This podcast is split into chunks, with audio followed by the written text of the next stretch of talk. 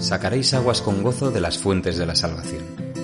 Con estas palabras del profeta Isaías comienza la encíclica Aurietis Aquas, sacaréis aguas, dedicada por el Papa Pío XII al corazón de Jesús. Varios son los momentos del Evangelio en los que se hace referencia al corazón de Jesús. El más conocido, el pasaje de San Mateo donde Jesucristo se revela manso y humilde de corazón. Sin usar la palabra corazón, el relato de su muerte con el costado traspasado es evidente que se refiere a material y moralmente a su corazón.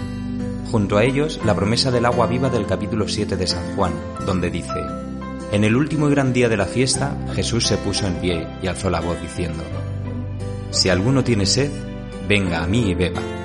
El que cree en mí, como dice la Escritura, de su interior correrán ríos de agua viva.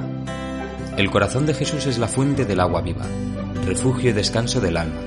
En él podemos encontrar la confianza y el consuelo para una vida apostólica fecunda. De él brota el ardor misionero y la caridad. El padre Manuel Iglesias dice que, al darnos cuenta del amor personal que Cristo nos tiene a cada uno de nosotros, nace el deseo de responder personalmente a ese amor, y de ahí el querer reparar y el consagrarnos al corazón de Cristo, símbolo expresivo de ese amor.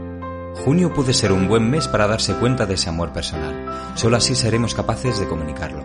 Un mes que termina con la fiesta de San Pablo, de quien tomamos estas palabras a los Efesios haciendo nuestra su petición. Por esta causa doblo mis rodillas ante el Padre de nuestro Señor Jesucristo, de quien toma nombre toda familia en los cielos y en la tierra, para que os dé, conforme a las riquezas de su gloria, el ser fortalecidos con poder en el hombre interior por su Espíritu, para que habite Cristo por la fe en vuestros corazones a fin de que, arraigados y cimentados en amor, seáis plenamente capaces de comprender con todos los santos cuál sea la anchura, la longitud, la profundidad y la altura, y de conocer el amor de Cristo, que excede a todo conocimiento para que seáis llenos de toda la plenitud de Dios.